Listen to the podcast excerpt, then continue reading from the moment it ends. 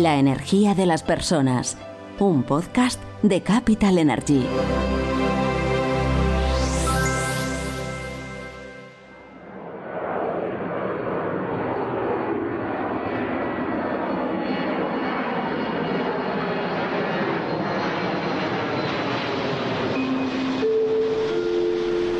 Bienvenidos a bordo.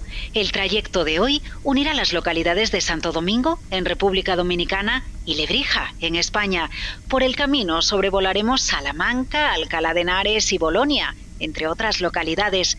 Esperamos que tengan un vuelo agradable.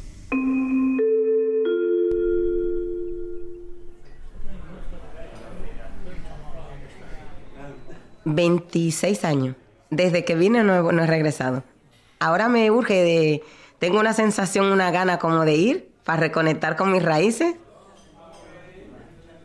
Nuestra historia comienza en el pueblo de Lebrija, 70 kilómetros al sur de Sevilla, muy cerca de la desembocadura del río Guadalquivir.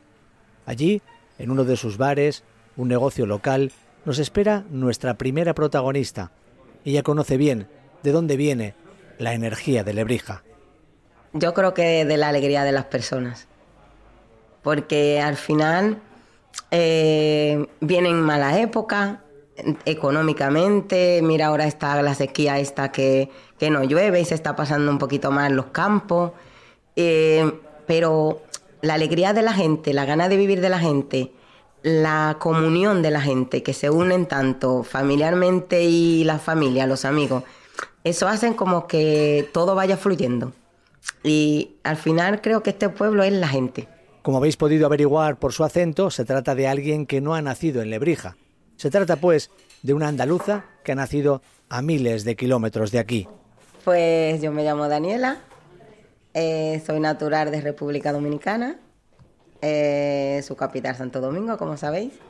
Y nada, pues actualmente vivo aquí en Lebrija. La historia de Daniela se ha repetido muchas veces Personas que, por necesidad o por sus propias inquietudes, deciden dejar el lugar donde nacen y construyen su vida en un nuevo hogar. Un hogar cuya ubicación muchas veces la decide el amor. Nací allí y nada, a los 12 años mis padres vinieron aquí a emigrar a un tipo de vida diferente y nos quedamos tres hermanas allí, muy pequeñas, y nada, al paso del tiempo, pues una a una nos trajeron aquí. Y nada, vivía en Madrid. Pues nada, yo vine a Lebrija, vivían unas amigas aquí y dicen una vez, pues vamos a un pueblo que está súper bien, que tienen una feria súper chula. Y son en septiembre y coincidía que eran las vacaciones. Y en una de las casetas que fuimos, pues conocí un grupo de personas, estuvimos charlando y había un chico que había ido a dar clases a Colombia, siendo de aquí de Lebrija. Y nada, como duramos unos, días hablando y tal, y dice, no te vayas, quédate aquí a pasar unos días y tal, hasta que nada, decidí al final quedarme, empezamos a tratarnos, a salir y nada, me quedé aquí. Con que me contrataron aquí, empecé a trabajar, luego poquito a poco ya me alquilé mi casita, seguí con mi novio y al tiempo nos casamos, tuvimos los niños y aquí estamos. La llegada de esta dominicana, con su maleta llena de ilusiones y su alegría por la vida, hace que, de alguna manera, ella empiece a dejar su legado en la cultura de este pueblo sevillano. Allí en Santo Domingo, allí se vive mucho al día, las personas son felices con muy poquito, no, no es nada material. Y aquí, pues tú aprendes que, aunque quieras ser feliz con un poquito, eh, te lleva la rutina, la vida por otro camino que tienes que ahorrar, que no puedes gastarlo todo en un día, que tienes que mirar más allá para un futuro. Intercambio cultural, que es, como el palo flamenco, un cante de ida y vuelta. He vivido más tiempo aquí que allí. Entonces, conozco mi historia de allí, pero necesito como aportar lo que yo he vivido aquí y lo que yo conozco de aquí. Es increíble. Los niños, cuando vamos allá a Madrid, eh, empiezan a hablar en la calle y se queda la gente, oye, estos andaluces. Es, pero un lebrijano cerrado, cerrado, además. Que ya no es que hablan andaluz, lebrijano. Un intercambio cultural que va mucho más allá, que llega a rincones a los que tal vez no se nos había ocurrido. Por ejemplo, en algo tan cotidiano como la cocina. Entonces, a un producto tan simple como una patata, que le hemos tenido allí de toda la vida y un huevo, pues ahora sabe hacer la tortilla de patata, el puré de patata, tantas cosas de un solo producto que encima viene de allí. Como una persona nacida en República Dominicana puede acabar encontrando el amor y construyendo una familia en un pequeño pueblo de España? El origen de esta historia de culturas que se entrelazan y que juntas se convierten en algo mucho más rico lo encontramos lejos de aquí, lejos en el espacio, pero sobre todo en el tiempo. Como ya habréis intuido, hoy nos va a acompañar la energía del viento, esa corriente que eleva aviones gracias al efecto Bernoulli, un viento que hace más de 500 años impulsó las velas que nos llevaron hasta el Nuevo Mundo, posiblemente el viaje más importante en la historia del ser humano y que se hizo con una energía limpia, 100% renovable y literalmente inacabable.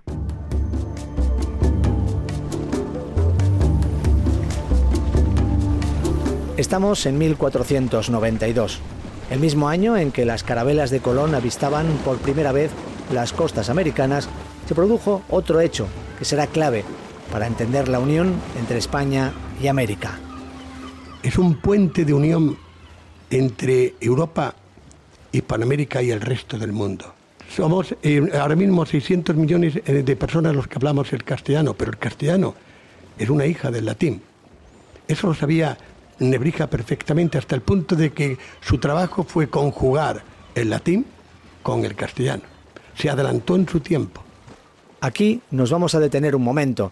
Os queremos presentar al que sin duda es el personaje más importante nacido en Lebrija, alguien que ha pasado a la historia como una de las piezas más importantes en el desarrollo de nuestra lengua y por tanto de los vínculos de las culturas española y americana, tan alejadas allá por 1492. Nebrija es el padre del humanismo español. Nebrija es quien defendió el latín, también el griego y la cultura clásica en su tiempo mejor que nadie. Y Nebrija es, para suerte de todos, quien escribió la primera gramática del castellano. Por tanto, es un puente de unión entre Europa, Hispanoamérica y el resto del mundo. Quien nos habla es José María Maestre. Mi nombre es José María Maestre Maestre. Soy catedrático de Filología Latina de la Universidad de Cádiz, el director además del Departamento de Filología Clásica de esta institución y soy además allí el director del grupo de investigación Helio Antonio de Nebreja. José María es una de las personas más autorizadas en el mundo para hablar de Helio Antonio de Nebrija. Él nos cuenta la biografía de este lebrijano ilustre. nace aquí, en Lebrija, y nace en 1444. Va a tener sus primeros estudios aquí, después eh, completará en Sevilla y saltará a Salamanca. En Salamanca eh, hará bachiller en artes, eh, obligado para poder estudiar teología posteriormente y ya a partir de ahí sale, igual que los Erasmus actuales, que se van a estudiar fuera, él ya ahí fue un adelantado, se fue a Bolonia una figura que em, tiene un montón de aristas, porque Nebrija no solamente es gramático, hay un Nebrija historiador, hay un Nebrija jurista, hay un Nebrija médico, hay un Nebrija eh, teólogo, hay un Nebrija eh, pedagogo, hay, en fin. Se viene un poco a Sevilla, un poco de tiempo, y de ahí eh, saldrá a Alcalá de, em, de Henares, eh, donde siempre soñó que iba a volver, pero donde tiene la mala suerte de que su hijo Fabián, que era su esperanza para el futuro, morirá en 1515, después morirá su mujer y finalmente en el año 22, que a principios de mes de julio se nos fue el humanista más grande que ha tenido España, que sin embargo vivió mucho más después de muerto que en vida. Maestre es el responsable del congreso que se ha celebrado este año, con motivo del quinto centenario del fallecimiento de Elio Antonio de Nebrija congreso en el que colabora Capital Energy dentro de su iniciativa del proyecto Territorios. El número de ponentes del congreso fueron 90, más de 90 ponencias incluso. Y hubo un montón de comunicaciones de gente joven. Puedo decir con orgullo, como director que, eh, tuve el honor de, de ser de ese congreso con un equipo, mi propio equipo de Cádiz, y con dos sociedades que dirijo, que son las que alentaron esto, la Sociedad de Estudios Latinos de una parte y el Instituto de Estudios Humanísticos del otro, tuve la suerte, como digo, con todo esto de poder eh, llevar a cabo, de realizar el mayor congreso del mundo de Nebrija en su efemérides. ¿Cómo podemos medir la importancia de la figura de Nebrija para que 500 años después de su fallecimiento se estén celebrando congresos como el que nos cuenta José María? Esto era la silla del cabildo eclesiástico. Este era el edificio administrativo de la iglesia. Para conocer al siguiente protagonista, nos vamos a la Escuela de Música y Danza en la Casa de Cultura de Lebrija. Situado en el centro del pueblo, este edificio se encuentra en el soleado barrio de Barrio Nuevo. Su construcción se inició en el siglo XVIII, siguiendo el estilo barroco andaluz. En principio la casa fue Cilla del Cabildo y pertenecía al arzobispado de Sevilla, y en ella vivían los representantes de la iglesia. La casa disponía de molino, bodega y grandes almacenes para guardar el trigo. Hoy, convertida en el centro de la vida cultural de Lebrija, sus patios acogen exposiciones sobre el pueblo y su legado. Su estilo arquitectónico nos transporta directamente a América, ya que esta forma de construcción fue otra de las cosas que exportamos al mundo nuevo. Si nos perdemos por sus salones, podemos imaginar que estamos en La Habana, Ciudad de México o Santo Domingo.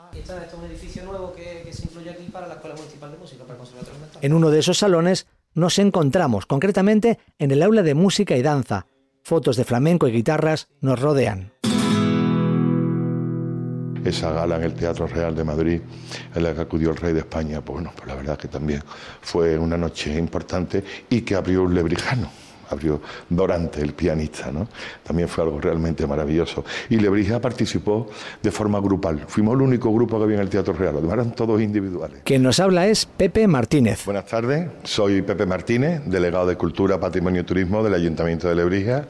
Bueno, la verdad que feliz eh, con este año que me ha tocado vivir en este quinto centenario de la muerte de Elio Antonio de Nebrija. Nadie mejor que él sabe lo importante que ha sido el Congreso para el propio pueblo. Un congreso con una magnitud enorme, liderado por Pepe Maestre, nuestro director científico, en el que hubo 90 ponencias. Y bueno, la verdad que fue algo, digamos, el gran apoyo de la comunidad científica al quinto centenario en nuestra localidad. Yo lo destacaría en ese aspecto, ¿no? Durante ocho días, 90 ponencias. Una de ellas, además, íntegra en latín, que nos sorprendió, y un profesor de una universidad americana. Pero sobre todo, lo importante que ha sido y sigue siendo la figura de Elio Antonio de Nebrija. Ya él hizo algo por este pueblo, él denotó que era un auténtico lebrijano, el hecho de que cuando se va a Bolonia viene bautizado como Elio Antonio de Nebrija, el que se llamaba Antonio Martínez de Calijarana, él entiende igual como tantas figuras de la época, como Leonardo da Vinci, como tantos otros, pues eh, ponerse el apellido de su localidad, ¿no? Entonces, él se, proclama como Antonio de Nebrija, como lo conocemos, realmente lo hizo en latín, ¿no? Elius Antonius Nebrisensi, y creo que el Antonio de Nebrija nos ha marcado algo grande, porque efectivamente los lebrijanos nos sentimos lebrijanos de hecho, hay una lebrija en Colombia, que también esa lebrija de Colombia se debe a un nieto de Antonio de Nebrija. Un lebrijano ilustre, cuya energía todavía hoy sigue haciendo cosas por sus ciudadanos, como por ejemplo poner a su pueblo en el centro de la actualidad cultural del país. Hasta junio había habido 1.200 noticias sobre la figura de Antonio Nebrija, valoradas en términos económicos desde un punto de vista de marketing o de comunicación en torno a 9 millones de euros, eh, el valor de, esa comunicación. Y la verdad que efectivamente, o sea, raro es el día que no abrimos el móvil con, con las de noticias y nos aparece algo de la figura de Antonio Nebrija en cualquier sitio, presentaciones de libros, conferencias, congresos, jornadas, ha habido gran cantidad de acontecimientos culturales. Dentro de los actos creados para conmemorar la figura de Nebrija, volvemos a encontrar una expresión artística. En este caso algo tan de aquí como una pieza de flamenco. Quien canta es José Valencia. Estamos ante el espectáculo Nebrisensis y además de hablar de la figura de Antonio de Nebrija, tiene la particularidad de estar interpretada en latín.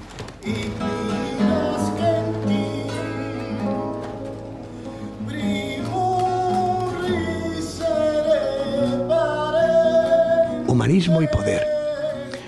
El Antonio se, eh, se acercó en su día al poder, a los reyes, a la nobleza, pero lo hizo porque sabía que para poder cambiar la sociedad en aquel momento, lo que había que cambiar era precisamente el estatus de la realeza y de la nobleza y canalizar sus propias ideas a través de ahí. La reina le ayudó en su empresa y esa gramática castellana que hoy vemos estupenda, pues sale la traducción, los diccionarios, todo eso, el gran Nebreja. Como acabamos de escuchar en las palabras de José María Maestre, la importancia de Elio Antonio de Nebrija y el hecho de que haya tenido tanta relevancia el Congreso por el quinto centenario de su fallecimiento es, sin duda, su faceta humanista. Cuando llega eh, el siglo XIV, eh, eh, hacia 1346, viene la peste negra en Europa. Esa peste llegará hasta 1353 y, desapareció la mitad de Europa. En ese momento, pese a que murió, la cantidad de gente que murió, los, mm, Europa se levanta a través de Italia para arriba y el ser humano decide que había que elegir entre los anclajes del medievo, donde fundamentalmente lo que se miraba era la figura de ese teocentrismo y la figura de Dios, o elegir un foco de visión que era el ser humano y centrar eso en el, en el, ser humano. Las ideas humanistas, lejos de ser algo obsoleto, están más presentes que nunca. Paradójicamente vivimos un mundo similar al que José María nos revela, recién salido de una crisis sanitaria. El humanismo, esa corriente de pensamiento que inunda Europa, además está presente hoy en día en algo tan acuciante como nuestra relación con el planeta. La palabra humanismo, el fondo es que viene de humus, tierra. Y lo que se hace es anclar al ser humano con los pies en la tierra. De manera que humilitas, humildad, no será otra cosa que el que uno tiene que apegarse a la tierra y no volar eh, por encima intentando elevarte donde no puedes elevarte. Lo que tenemos que eh, llevar es ese mismo concepto a la actualidad y en la que tenemos que hacer ver que, hay que, que el ser humano tiene y ahora más que nunca que hacer eh, una vuelta a las em, naturaleza. Antonio de Nebrija comprendió hace más de 500 años que las ideas humanistas eran la respuesta a los tiempos convulsos y que para ponerlas en marcha necesitaría una energía muy especial. El lenguaje es una energía que permite que las lenguas, a través del aire, sean guiadas de bocas a oídos, permitiendo que entre todos pues terminemos sumando uno y que juntos pues podamos perseguir los mismos sueños, los deseos comunes y en definitiva que todos nos convirtamos en miembros de esa gran familia que es la humanidad. Para conocer qué es una lengua, hemos venido al colegio, en concreto al Instituto de Educación Secundaria El Fontanar, donde nos recibe una de sus profesoras. Pues yo soy Maite Zambrano, eh, soy, bueno, no soy nacida aquí en Andalucía, en Lebrija ni en Sevilla, soy nacida en Eibar, en Guipúzcoa, porque mis padres trabajaban allí, pero soy hija de padres de padre lebrijano y de madre criada desde los dos añitos aquí en Lebrija. Eh, soy profesora de lengua y literatura de secundaria y bachillerato. Sin la energía del lenguaje, sin el poder que la lengua española tuvo a la hora de acercar nuestras culturas, hoy en día no existirían esos lazos entre ambos territorios. De hecho, en los humanos la comunicación es un proceso social, un proceso social permanente que integra lo verbal, lo no verbal y de esta manera pues los pueblos, la gente, la humanidad en definitiva desde hace miles de años ha podido establecer lazos de unión a lo largo de la historia y hemos podido compartir tradiciones, culturas, pensamiento, todo gracias y a través del lenguaje. Ningún pueblo se puede explicar sin una lengua y sin una lengua común los pueblos nunca habrían entrado en contacto. En la historia del español es fundamental y evidente, según la premisa de cómo se desplazan las lenguas con los flujos migratorios o las colonizaciones, el papel importantísimo que nuestra lengua tuvo en América. Como colonizadores, nuestras naves llegaron a su destino, impulsadas como Eolo hacía con los internautas en la Odisea por los vientos favorables, y consiguieron superar en muchos casos, no en todos, las pretensiones que inicialmente estos colonizadores tenían como podéis imaginar, de nuevo la historia vuelve a traernos a ese lebrijano ilustre, aquel que da sentido a este episodio y del que tanto podemos seguir aprendiendo hoy en día, Antonio de Nebrija. Durante muchos años, en lo que yo conozco ha sido un personaje ilustre, pero relativamente poco, conocido entre los jóvenes. En los centros educativos, más allá de las áreas de lengua castellana y literatura, no se hablaba mucho de él.